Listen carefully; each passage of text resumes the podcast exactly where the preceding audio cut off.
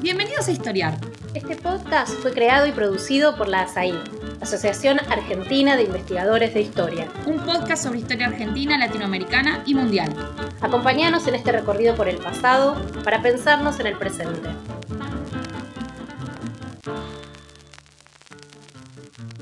Bienvenidos y bienvenidas a un nuevo episodio de Historiar, el podcast de la Asociación Argentina de Investigadores en Historias. Mi nombre es Alejandro Morea, soy investigador de CONICET y profesor de la Universidad Nacional de Mar del Plata y estoy a cargo de este episodio especial de Historiar.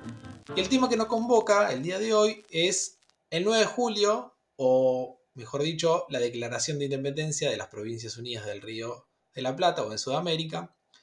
Y para llevar adelante este podcast tenemos dos invitadas, dos especialistas que nos van a acompañar.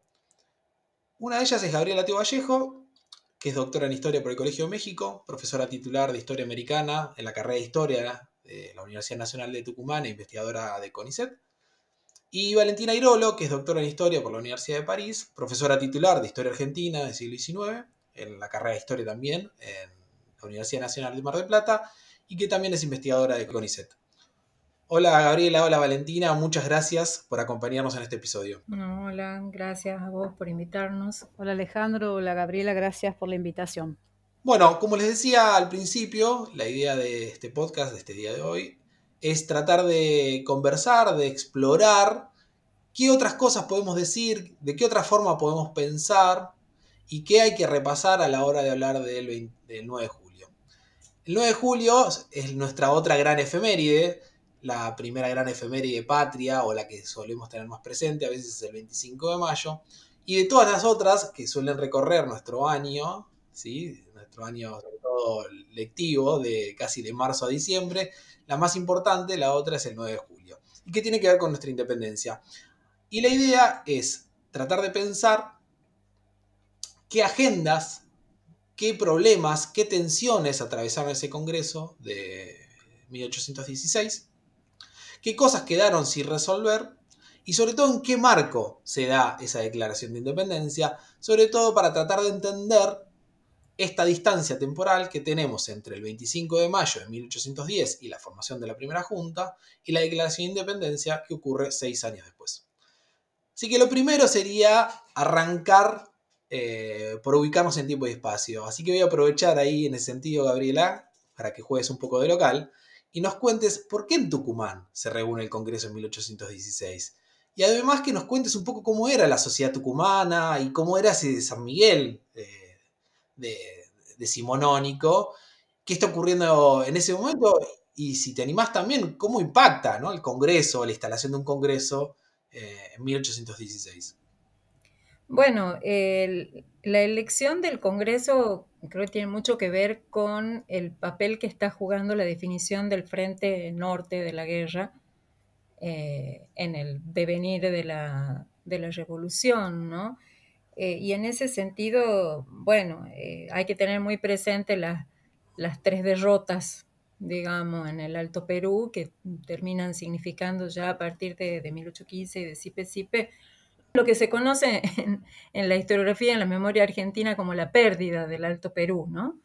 Eh, que, creo que en algún punto eh, es como que aparece en la memoria colectiva mucho, con mucha más fuerza que, no sé si hablamos de una pérdida del Paraguay, por ejemplo, o una pérdida de la banda oriental, pero en cambio la pérdida del Alto Perú es como que tiene una fuerza, ¿no? En la memoria colectiva que me parece que, que bueno, que nos habla de esta, de, la fuerza de la definición que tenía también para la revolución, este, esta, eh, digamos, la, contraofensiva realista que realmente se para en la batalla de Tucumán, ¿no?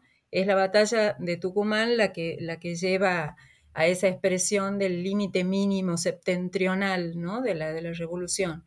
Eh, me parece que eso es algo que hay que tener muy en cuenta para entender el ánimo, el espíritu de, eh, reinante en el momento en que se produce la convocatoria del Congreso y, también la presencia de los altoperuanos en el Congreso, ¿no? La fuerte presencia de los altoperuanos, no solamente en la reunión, en la sesión del Congreso como representantes, sino en la propia ciudad de Tucumán, donde había muchos emigrados altoperuanos, ¿no?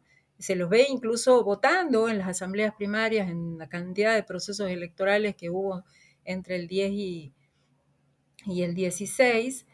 Y, bueno, una ciudad en, guerra, ¿no? Ese ejército de retaguardia que está ahí eh, detenido, diríamos, que va a ser ya, porque sabemos el resultado eh, definitivamente detenido en, Tucumán, eh, y que bueno, se ha trabajado bastante con esta idea ¿no? de ese ejército que creo que vos calculás, Alejandro, para octubre del 16 en 2700, en una ciudad de 4.000. Yo insisto mucho en eso, porque eh, es la presencia de una fuerza armada en una, sociedad, en una ciudad muy pequeña, 2.700 eh, sobre un 4.000 de ciudadanos que hay, digamos, o frente, no sobre, sino frente a, ese, a esos 4.000 ciudadanos, es una presencia militar muy importante. Entonces, también eso nos obliga a reevaluar lo que es el peso de la figura de Belgrano como jefe de ese ejército en todo, ¿no? Uno ve en los expedientes judiciales, de pronto aparece Belgrano como una especie de... Eh, de, institución a la que se apela en todas las cuestiones que tienen que ver con lo militar, a lo que se habla en las pulperías, a la difusión de noticias, a los desertores. Es decir, hay una presencia de lo militar en Tucumán que además fuerza a la ciudad a, adaptarse a las necesidades de la guerra, ¿no? Bueno, hay un sinfín de historias. Yo creo que en eso hay como una especie también en la memoria colectiva de, infantilización, de romantización de, cierta, de, la ciudad de Tucumán, que de pronto también hay un algo de esa ciudad del interior, ¿no? Que pasa a ser como algo anecdótico, divertido, romántico, la gente agolpada detrás de la reja, viendo qué va a pasar. Es una ciudad tomada, diríamos, entre comillas, patriotismo dejado de lado por el ejército de la misma manera que está romantizada la figura de Belgrano frente a Dolores Helguero, una adolescente prácticamente frente al jefe del ejército de la revolución, que además tiene un ejército allí. Yo le sacaría un poquito de toda esa romantización para ver realmente lo que es el ánimo del Congreso, lo que debió ser, no lo sabemos lo que es, lo que debió ser el ánimo de, eh, digamos, de la gente, del, pueblo y de las élites durante esas reuniones. Y bueno, el contexto que seguramente, bueno, que quizá Valentina también hable de eso, ¿no? Que, digamos, de, ese contexto rioplatense, que no es un contexto muy seguro, que de hecho no todos los, las, regiones están representadas en el Congreso, del frente, que ese frente interno que significa Artiga, de la, del otro frente de los Andes, y, de, ese, de, esa, de ese gran fantasma que es la restauración, ¿no? Es decir, de, ese momento en donde las fuerzas insurgentes están en franca retirada en varias partes de América, ¿no? El, digamos, el movimiento insurgente en la Nueva España ha acabado con los principales líderes y si bien hay como ahí dos movimientos, ¿no? Uno autonomista y otro insurgente clandestino, el clandestino está completamente derrotado aparentemente en ese momento. Venezuela, todos los territorios de la Nueva Granada han vuelto a la, esfera realista, Quito ha sido también aplastado, es decir, y todo esto de la pérdida del Alto Perú, ¿no? Es decir, cuál es el contexto de la restauración que eh, está marcando una, urgencia también en la definición de la, de la Declaración de Independencia en el sentido de no ser juzgados por traición, ¿no? que eso es un, digamos, ¿qué se pierde si se pierde? También eso hay que tenerlo muy presente, ¿no? Y, y, ver que ese límite septentrional eh, significa la vida y el destino de mucha gente. Aprovechemos que nos fuiste acercando a esta cuestión del contexto o el momento en el cual se produce esa reunión del Congreso y te pregunto, Valentina, ¿cuál es eh, la relación que tienen estos procesos revolucionarios con España, qué está ocurriendo un poco con España o qué pasa con estos procesos americanos y el resto de Europa. Y aprovechar también por ahí para empezar a introducir cuál es la situación interna, ¿no? ¿Cuál es el momento, eh, qué contexto se da a la reunión de ese Congreso? ¿Cómo son las relaciones entre los distintos espacios que conformaban el virreinato, que ahora en parte de las provincias, y que algo Gabriela nos decía recién sobre, por ejemplo, el artiguismo? Bueno, me parece que algo, lo más importante fue lo que, lo que decía recién Gabriela, ¿no? Terminado, el, digamos, caído Napoleón y, y restaurado Fernando VII, eh, digamos, se va a dar en Europa también una vientos, digamos, de restauración monárquica que van a traer eh, acuerdos acerca de la necesidad de volver a estos formatos eh, monárquicos para una mejor administración eh, de los espacios políticos y claramente esto va a influir, va a influenciar también a las propuestas que aparecen en este contexto del Congreso del 16.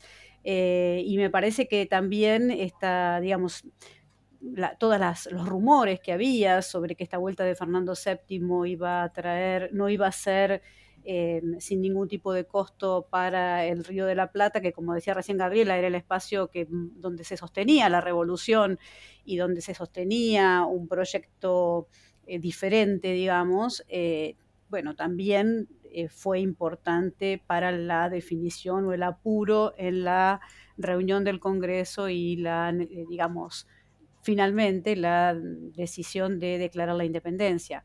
Sobre todo, considerando que este era un proyecto que un sector de la élite revolucionaria tenía desde 1813 por lo menos, digamos, que ya venía de alguna manera recorriendo este, los espacios de sociabilidad de Buenos Aires y de otros también, de otros lugares de, las provincias del interior y de las provincias, cuando me refiero a las provincias del interior estoy hablando de, manera general, ¿no? no solamente de lo que luego será el interior de las provincias unidas en Sudamérica. Así que me parece que eh, esto que está ocurriendo en Europa, eh, sumado a que mm, tenemos una, este, una monarquía europea instalada en Río de Janeiro no es menor eh, y genera una presión suficiente como para también apurar algunas cuestiones que tienen que ver con la definición de la independencia.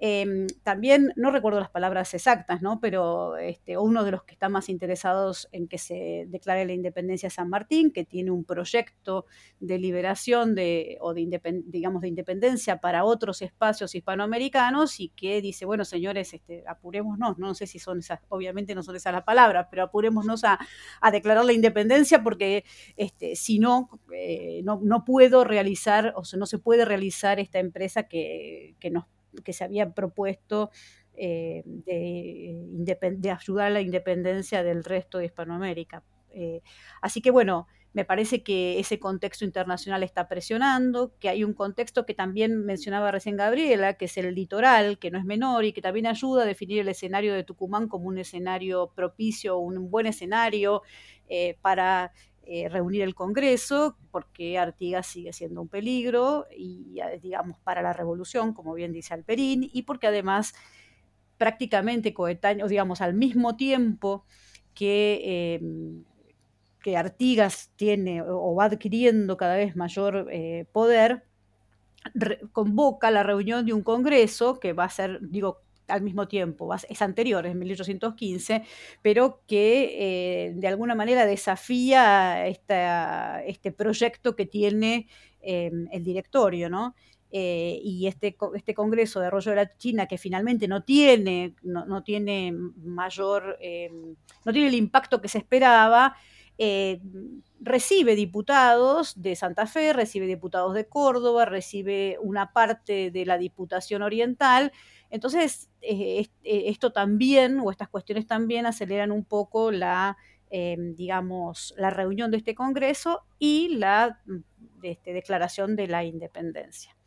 Em, quería mencionar una cosa que dijo Gabriela hace un ratito que me pareció también, o que vos, no sé, dijiste Ale, hace un ratito respecto de eh, Paraguay, ¿no? Paraguay se la invita a participar del Congreso, Paraguay no participa del Congreso porque se considera independiente desde 1811, pero curiosamente su independencia no es reconocida hasta 1853, por no, si no me equivoco, eh, por la Confederación, digamos, ¿no? una vez derrotado Rosas. O sea que Paraguay siempre queda como en un limbo relacional o un limbo de relaciones con el resto de las provincias eh, en cuanto al reconocimiento, me refiero, ¿no? Bueno, aprovecho esta cuestión de quiénes están y quiénes no están y la idea de otro congreso que funciona, si no en paralelo, o que intentó funcionar casi en paralelo. Paralelo al menos para los tiempos de la época también, ¿no? Porque eh, hay que a veces también situarse y pensarse eh, en ese contexto de, de, transporte, de comunicaciones, de los tiempos, que los tiempos son diferentes, ¿no? Entonces podemos decir que están funcionando casi paralelo o que fueron convocados casi paralelo. Eh, recién hablábamos de que, bueno, Paraguay no está, la pregunta es quiénes sí están, quiénes van, y a partir de eso preguntarles, por ahí preguntarte Gaby, si quieres arrancar vos, sobre cuál es la agenda que tienen esos diputados reunidos en Tucumán, ¿no? Digo, ¿qué es, eh, ¿qué es lo que tienen que resolver?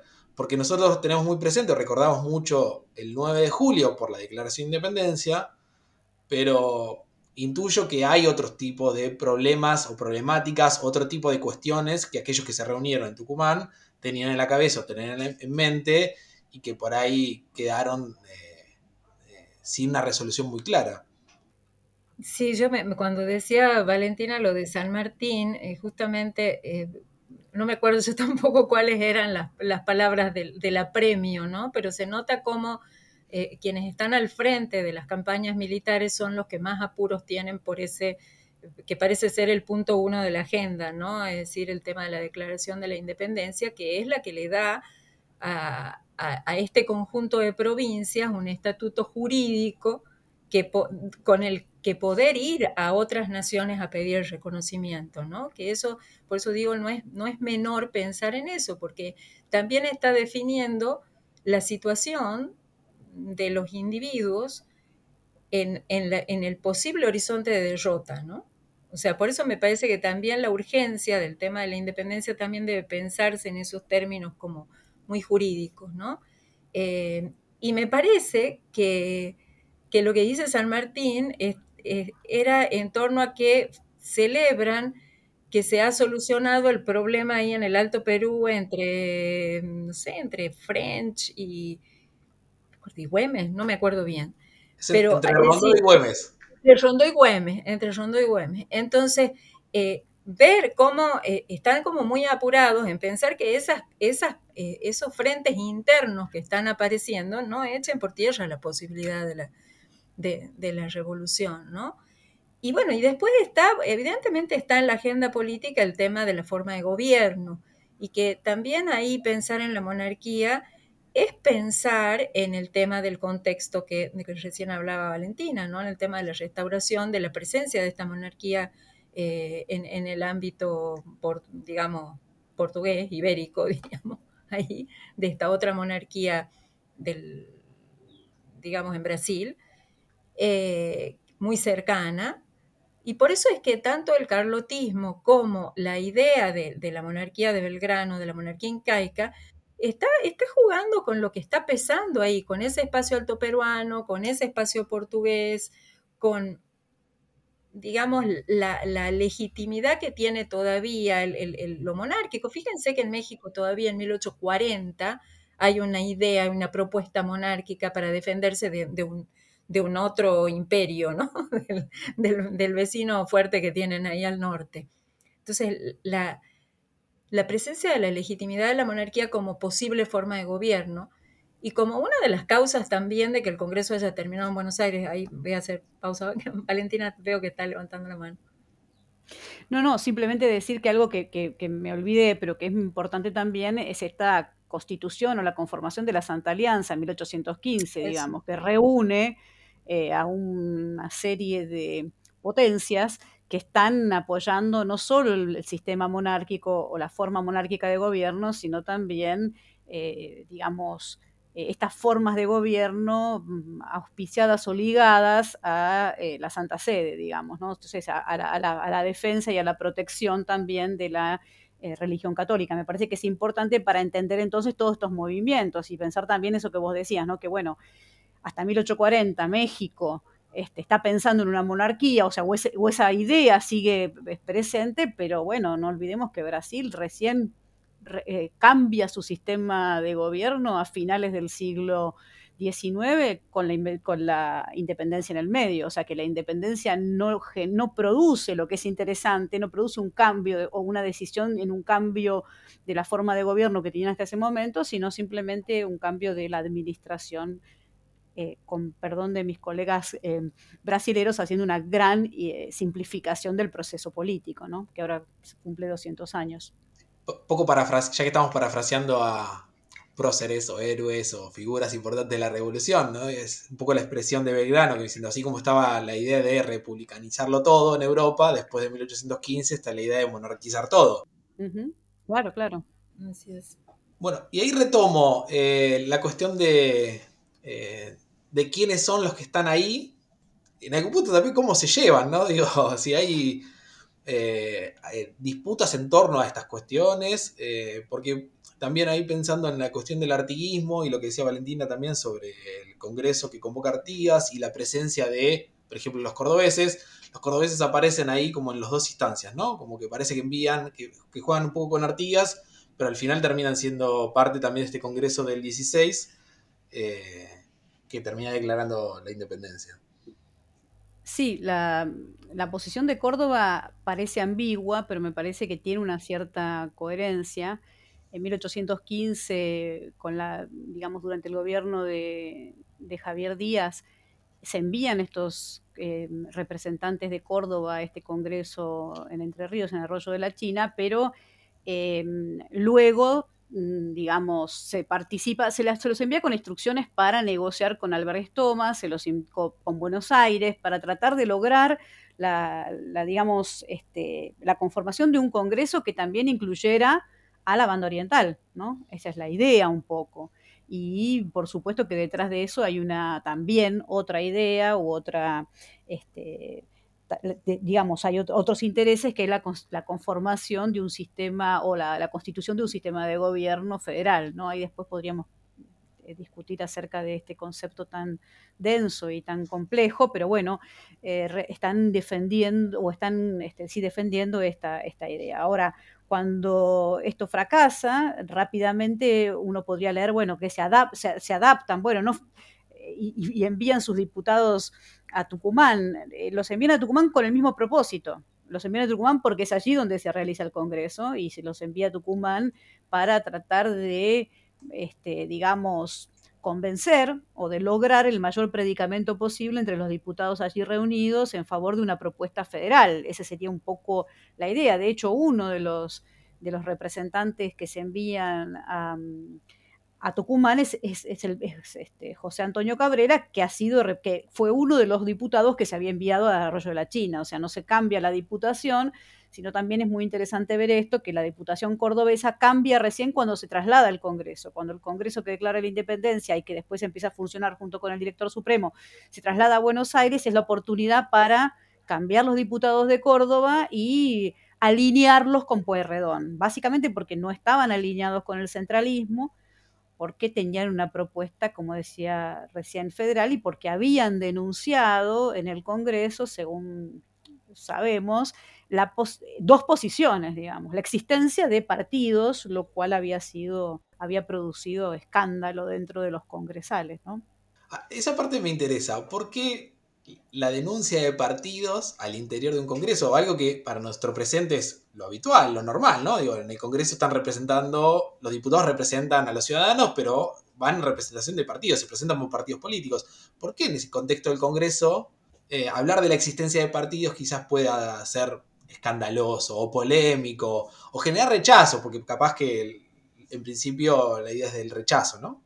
Bueno, el tema de las facciones como, como algo negativo en la política es, es, una fuerte continuidad del antiguo régimen, ¿no? Porque si ustedes piensan, una de las, de peores insultos que se podían dar en el, en el cabildo era este, ¿no? De que pertenece a una facción o, la, o el espíritu de partidos, ¿no?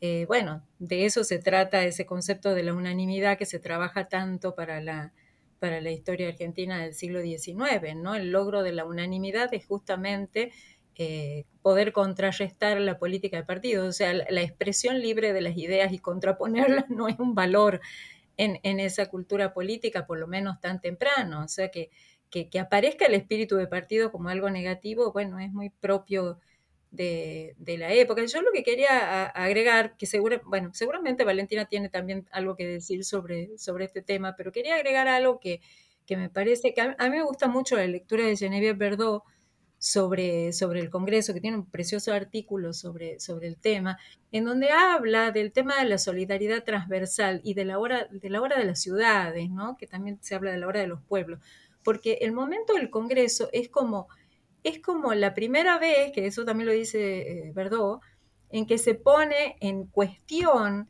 ese papel de hermana mayor, de, de hermanastra más bien, ¿no?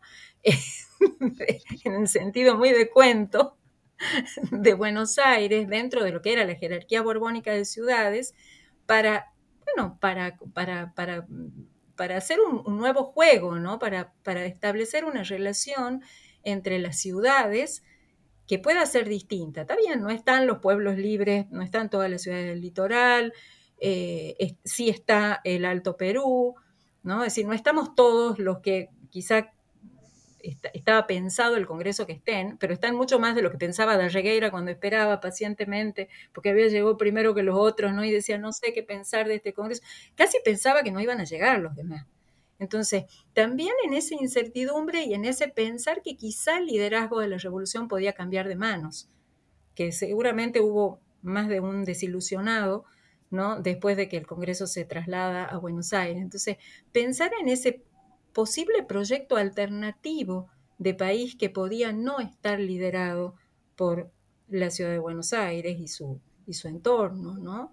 Eh, me parece que eso es, lo que eso es muy interesante del 9 de julio, como fecha más provinciana, diríamos, como fecha más del interior, eh, y, de, y del momento del Congreso, como la posibilidad de pensar en un vínculo distinto entre las ciudades, quizá en un horizonte confederal, eh, y quizá en estos intentos también en determinado momento de un acercamiento a Artigas, ¿no?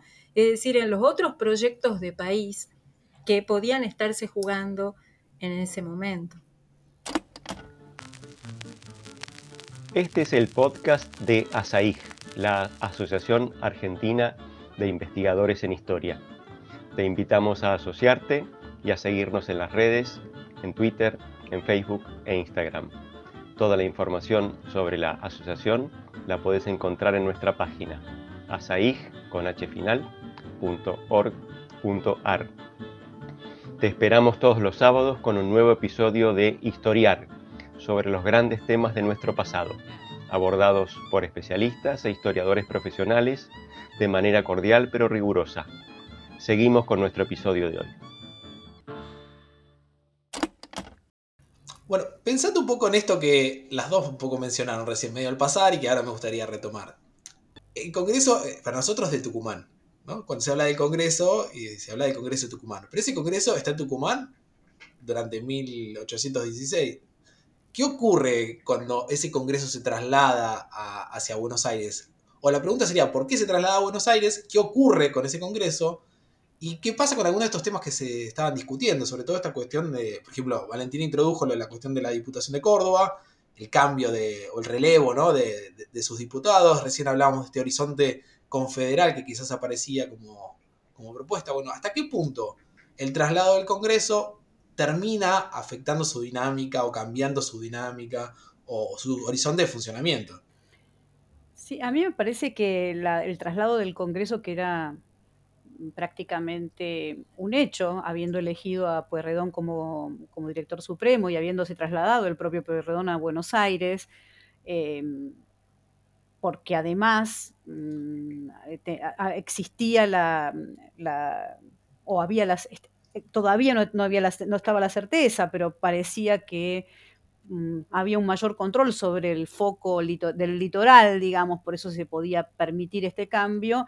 Eh, entonces el traslado del Congreso parece como obvio, ¿no? Como, este, y por otro lado, porque me parece que también fue una oportunidad justamente para hacer esto que yo mencionaba antes, para cambiar los diputados en algunos casos, alineándolos con el director supremo y, para continuar con lo que seguía, con el segundo paso, que seguía la declaración de la independencia, que era la redacción de una constitución que organizaría esas provincias finalmente, ¿no? que se estaban rigiendo por reglamentos, bueno, por el del 15, por el que se modificado el 17 y por todo lo que el las otras legislaciones que estaban dando vueltas. Entonces la tarea mayor del Congreso, me parece a mí, en, Buenos Aires, eh, que funciona más armónicamente, quizás en un punto, que lo que había funcionado aquel Congreso que declara la independencia, sobre todo por esto de la alineación de sus diputados con el director supremo, eh, es la, digamos, la, escritura y la discusión de esa constitución del 19 que, va a fracasar, pero que logra una cierta, eh, dentro de los, de los diputados, eh, un eh, consenso, digamos. ¿no? Así que me parece que mm, no resulta tan raro, pero también habla, mm, me parece que es habla de su fracaso, digamos, ¿no? O sea, al mismo tiempo, no es raro que se haya trasladado a Buenos Aires para acompañar al director supremo, para terminar la tarea que había iniciado, para, digamos, alinear a los diputados que, con esa nueva política centralizada, pero la facción o el grupo federal seguía actuando y seguía presente tanto en el interior como en el litoral. Y eso es lo que va a finalmente terminar con, este, con, el director supremo y con la, digamos, con esta experiencia eh, que había iniciado, podríamos decir, con este segundo, segundo acto de la revolución, como diría Alperín en, en Revolución y Guerra, con esta segunda etapa de la revolución que termina eh, en el 1920, digamos, ¿no? Iba a hacer una acotación mínima que cuando mencionó a, Alperín, eh, Valentina pensaba que si el 25 de mayo es la revolución, me parece que el 9 de julio habla mucho más de la guerra, ¿no? E, es decir, de cómo, cómo son esos, esas dos etapas que aparecen reflejadas también. Es decir, no solamente para nosotros, por lo menos para los tucumanos, el 25 de mayo es mucho más Buenos Aires, y para y mientras el 9 de julio son más las provincias, ¿no? También es eso, ¿no? Como la revolución en ese primer momento, casi épico, ¿no? Que parece como muy este, cristalizado en el tiempo con todo todas las promesas que ofrecía quizá ese, nuevo gobierno patrio o ese autogobierno, porque también era como una opción, ¿no? Muy al principio y, durante un tiempo, creo. Eh, pero, pero como ya, eh, digamos, el Congreso nos habla de, todas las, de todos los problemas, ¿no? De los problemas en los frentes de guerra, de guerra y de las fisuras internas, ¿no? de, todos los proyectos contrapuestos, de, de, de, esa posibilidad de que cierta de que, de que las provincias del litoral se unificaran quizá en un estado alternativo, ¿no? Con, la banda oriental. Es decir, de, cómo ya el Congreso está en un momento en que ya se están planteando todo, como lo dice Valentina, lo que pasó luego en el 19 y, y el 20, ¿no? un poco eso. Y fíjate que también está como casi como metáfora este, lo que pasó con los diputados tucumanos, ¿no? A nosotros nos iban a corresponder, digo nosotros, eso también es una metáfora. Eh, claro. Eh, Identificación con el objeto. sí. Este, tres diputados por, por, justamente por el papel de la batalla de Tucumán en, en, bueno, en los destinos ¿no? de, la, de, la, revolución en ese momento también, y, pero los tucumanos nos tomamos cuatro elecciones y peleas para poder llegar a un acuerdo, el Congreso terminó interviniendo y al final fueron dos, ¿no? Entre una cosa y otra mm, terminaron siendo dos, ¿no? Me parece que también hay ahí, eh, por eso quizá también hablábamos nosotros de esa difícil de centralidad con, Facundo en ese artículo, porque de alguna manera considerábamos que Tucumán era, la capital de las provincias de las provincias unidas en ese momento del Congreso, pero que era una centralidad muy difícil y muy disputada por eh, quienes querían llevar esa centralidad a, a, la ciudad que había sido, que había liderado la revolución, ¿no? Me parece que también, un poco pensando en esta pregunta que, que vos habías hecho entre las dos eh, efemérides, ¿no? Y como para repensarlas también. Sacándolas un poco de la coyuntura más corta del Congreso, eh, estamos dando vuelta a una serie de conflictos y de tensiones que atraviesan el Congreso. La pregunta ahí es, bueno, esta conflictividad interna, esta falta de acuerdos, ¿cómo continúa en los años siguientes? O sea, ¿o cuándo podemos plantear efectivamente que se resuelven? Bueno, a mí me parece una cosa que, que quizás no, no sé si enfatizamos en lo que veníamos diciendo antes y que está relacionado con lo que vos decís, es que em, desde 1810 y justamente a partir de 1814, podríamos decir, en adelante, el, el territorio de, esas, de ese ex virreinato, de esas provincias que van a declarar su independencia en 1816, fue cambiando. Digo, bueno, hay dos gobernaciones e intendencias que se crean nuevas, que son justamente la de Tucumán y la de Cuyo. Después eh, está la, independencia que, en el 19, si no me equivoco, eh, antes, perdón, eh, Santa Fe declara de la, provincia de, su este, dependencia con Buenos Aires.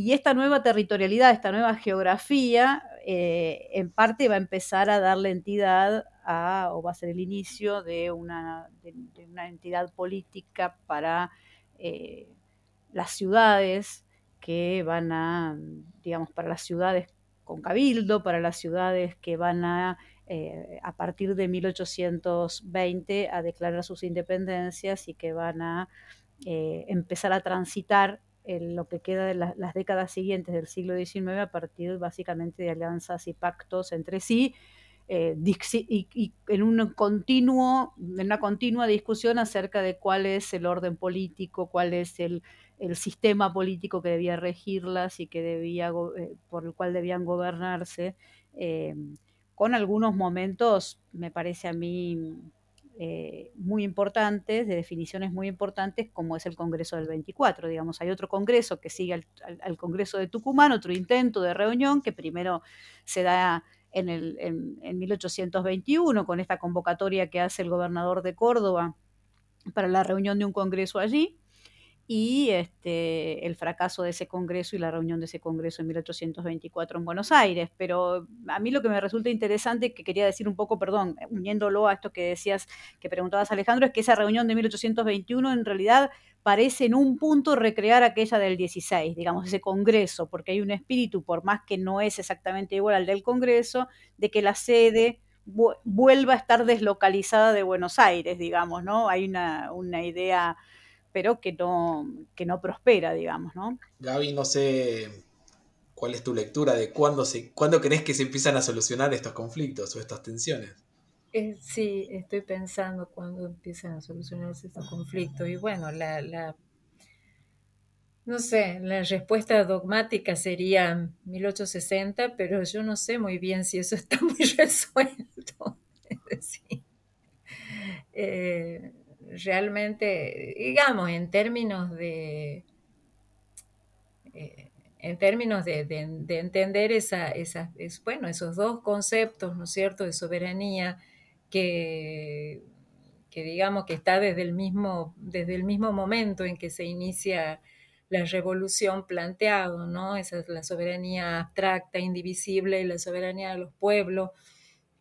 Y bueno, esa tensión que la vemos recorrer todo el siglo XIX y que no sé hasta qué punto, digamos, al día de hoy podríamos decir que no, que realmente hemos resuelto ese, problema, digamos, del centralismo o, cómo deben repartirse las cargas del Estado-Nación y a su vez también los beneficios, ¿no? Eh, me parece que, cuando entra en sombra, digamos, en la historiografía el tema del Estado-Nación, de las nacionalidades, lo que surge es, por un lado, lo global y por otro lado, lo local, ¿no?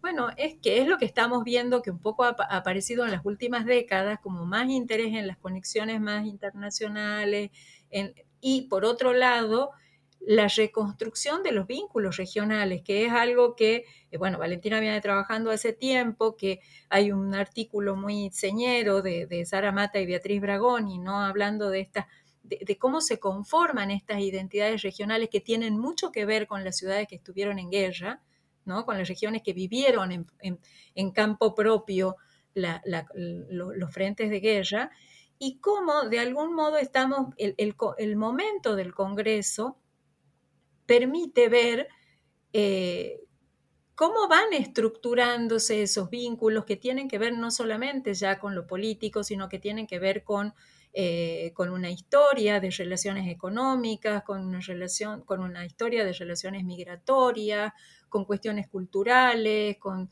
una serie de identificaciones, ¿no? ¿Y, y cómo opera eso? Me parece que eso es como algo que está como mucho menos estudiado y que quizá nos ayude a entender cómo sigue esa historia, ¿no? Cómo, cómo sigue el desenvolvimiento de esas tensiones desde, bueno, pongámosle, desde 1820 hasta 1880, si ustedes quieren, ¿no? Es decir, de qué manera se juegan esas, otros, esas otras identidades posibles, esas otras regiones que están como porque hemos pasado, digamos, de estudiar el Estado-Nación a, estudios locales, quizá muy locales, y nos está faltando como, ese, como, como esa perspectiva intermedia que, bueno, yo creo que, bueno, Valentina lo, lo, viene trabajando de hace tiempo, ¿no? Con el caso de Córdoba, de La Rioja, de, y que a nosotros todavía, y que también se está dando bastante en, el, en, el, en, términos de lo alto peruano, ¿no? Me parece que es, Salta, Jujuy, la gente que está trabajando allí, Sara Mata de hecho hace tiempo que está eh, en contacto, digamos, con no solamente con las fuentes, sino con historiadores, de cómo armamos eh, estas, otras regiones que también rompen la idea del Estado-Nación. Y que nos permiten quizá contestar otras preguntas. Bueno, la verdad que muy interesante, pero ahora para cerrar, yo les quería traer de vuelta como a a la fecha, o más que a la fecha, a la, conmemoración. Eh, y la pregunta sería un poco esta. ¿Ustedes creen, como muchas veces se escucha, o al, menos yo lo he escuchado varias veces, incluso se lo he escuchado a funcionarios esta cuestión, ¿no? Que el 9 de julio es una fecha más ligada al interior y que el 25 de mayo es un festejo más bien porteño. Gaby, algo me parece que ya fue adelantando a lo largo del episodio, pero quizás ahora sería el momento de, reflexionar un poco más en voz alta o que las dos me cuenten un poco su parecer. Y, si creen que esto es así, ¿por qué les parece que puede leerse de esta manera? ¿no? Eh, que tengamos una fecha más vinculada al interior y una fecha más a Buenos Aires. Bueno, yo eh, siendo una ciudadana bonaerense, considerándome bonaerense este, y habiéndome educado como niña en, eh, en la ciudad de Buenos Aires, pienso que, que sí, en un punto esa puede ser una lectura, digamos, ¿no? Esta, bueno, como las dos fechas patrias, una de Buenos Aires y otra eh, del interior. De hecho, eh, digo, tan es así esto, o ha sido tan así en, algunos em, discursos de los manuales, etcétera, durante mucho tiempo, que los niños nunca pensaban o no sabían que existía otro cabildo que no fuera el de Buenos Aires, digamos, ¿no? La referencia siempre es el cabildo de Buenos Aires. Tuve una experiencia yo maravillosa de haber colaborado en un manual para la provincia de Córdoba cuando mi sobrina, que ahora tiene 32 años, tenía 10, eh, creo, una cosa así, y yo la llevé al Cabildo de Córdoba para que para el capítulo del 25 de mayo dibujara el Cabildo de Córdoba y parece que, el efecto fue increíble, porque todo el mundo decía, pero ese no es el cabildo, ¿no? O sea, esa cosa de que, bueno, el cabildo tenía que ser el de Buenos Aires. Y ahí entonces, esa, y además con la estructura del cabildo de Buenos Aires. Entonces ahí eso puede ser en un punto cierto. Ahora, me parece también que em, en, los en las últimas décadas eh, la historiografía y sobre todo eh, quienes hacen divulgación, no sé si, la palabra es divulgación eh, histórica, pero quienes están trabajando en estos temas eh, han sabido incluir dentro de ese, mm, podríamos decir, mm, de esa cadena o de ese, yo pensaba en, el, en términos de, este, ¿cómo se llama? Sí, de, de, aritos que unen la cadena, digamos, otras, o de perlas que unen un collar, eh, otros, eh, otros escenarios, como Jujuy, para hablar del éxodo, como, em, no sé, eh, San Lorenzo para la batalla de San Martín, para, digamos, una serie de otros espacios y otros este, escenarios que están vinculados con esta construcción que no deja de ser, como dijo recién Gabriela, y ese es un tema que deberíamos revisar, que no deja de ser la, la, historia, una historia que va mostrando distintos escenarios en el proceso de construcción del Estado Nacional, lo cual sería muy difícil de deconstruir, digamos, ese, ese derrotero y decir, bueno, este, este Estado Nacional que conocemos en, los, en 1860 en adelante, no necesariamente era el que eh, o sea, no existía, no, no son no, quienes declaran la, la, independencia en 1816, no tienen ni idea cómo va a ser ese Estado Nacional, están simplemente eh, realizando un acto necesario para continuar el proceso de constitución de sí mismos en tanto entidad política. ¿Qué iba a pasar? No lo sabemos, por eso tenemos muchos, un derretorio muy mm, eh, digamos, de muchas idas y venidas, de, de distintos congresos, de distintas, eh, digamos, reuniones para resolver acuerdos. Eh, me parece que, que, eso es interesante. Ahora, aunque, el, aunque nosotros hagamos ese recorrido con el diario del lunes, me parece que incluir esos otros escenarios es importante. Es importante para esto que decía un poco Gabriela, para tener presente, porque en esos escenarios se pueden, perdón, incluir eh, espacios altoperuanos, espacios de la banda oriental, espacios paraguayos, digamos, podríamos eh, jugar a incluir otros escenarios para hablar de los escenarios de la independencia, los escenarios que están abonando la necesidad de declarar esa independencia el, 16, el, perdón, el 9 de julio de 1816, ¿no? Gaby. La verdad que muy, muy fuerte lo del, lo del cabildo, no me hubiera imaginado eso, pero qué, bueno, qué interesante eso. Y me quedé pensando en la casita de Tucumán. Mm.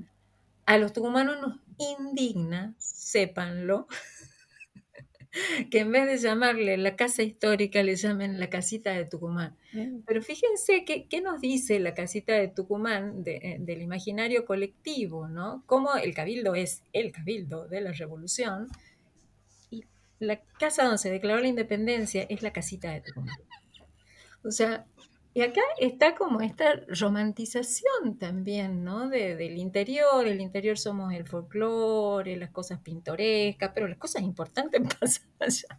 O sea, la solemnidad de un lugar y el otro, ¿no? Aprovecho para pasar un chivo, la, la, Casa Histórica, el Museo Casa Histórica de la Independencia, ha renovado la museografía, así que si andan por Tucumán, este, los convido a, a venir.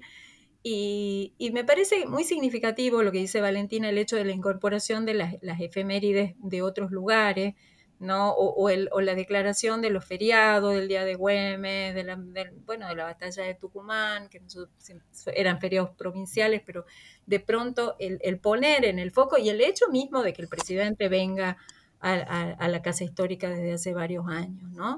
Es decir, me parece que eh, también hay una voluntad de de, reconocer esos distintos focos ¿no? que se van como iluminando para, nosotros en diferentes periodos, pero que hablan de una construcción espacial mucho más amplia de lo que hoy es el, Estado-Nación argentino. ¿no? Me parece que en ese sentido sí hay como, como, como, como una mayor conciencia de que, de que hay diversos espacios en, en la construcción de, de esa memoria. ¿no?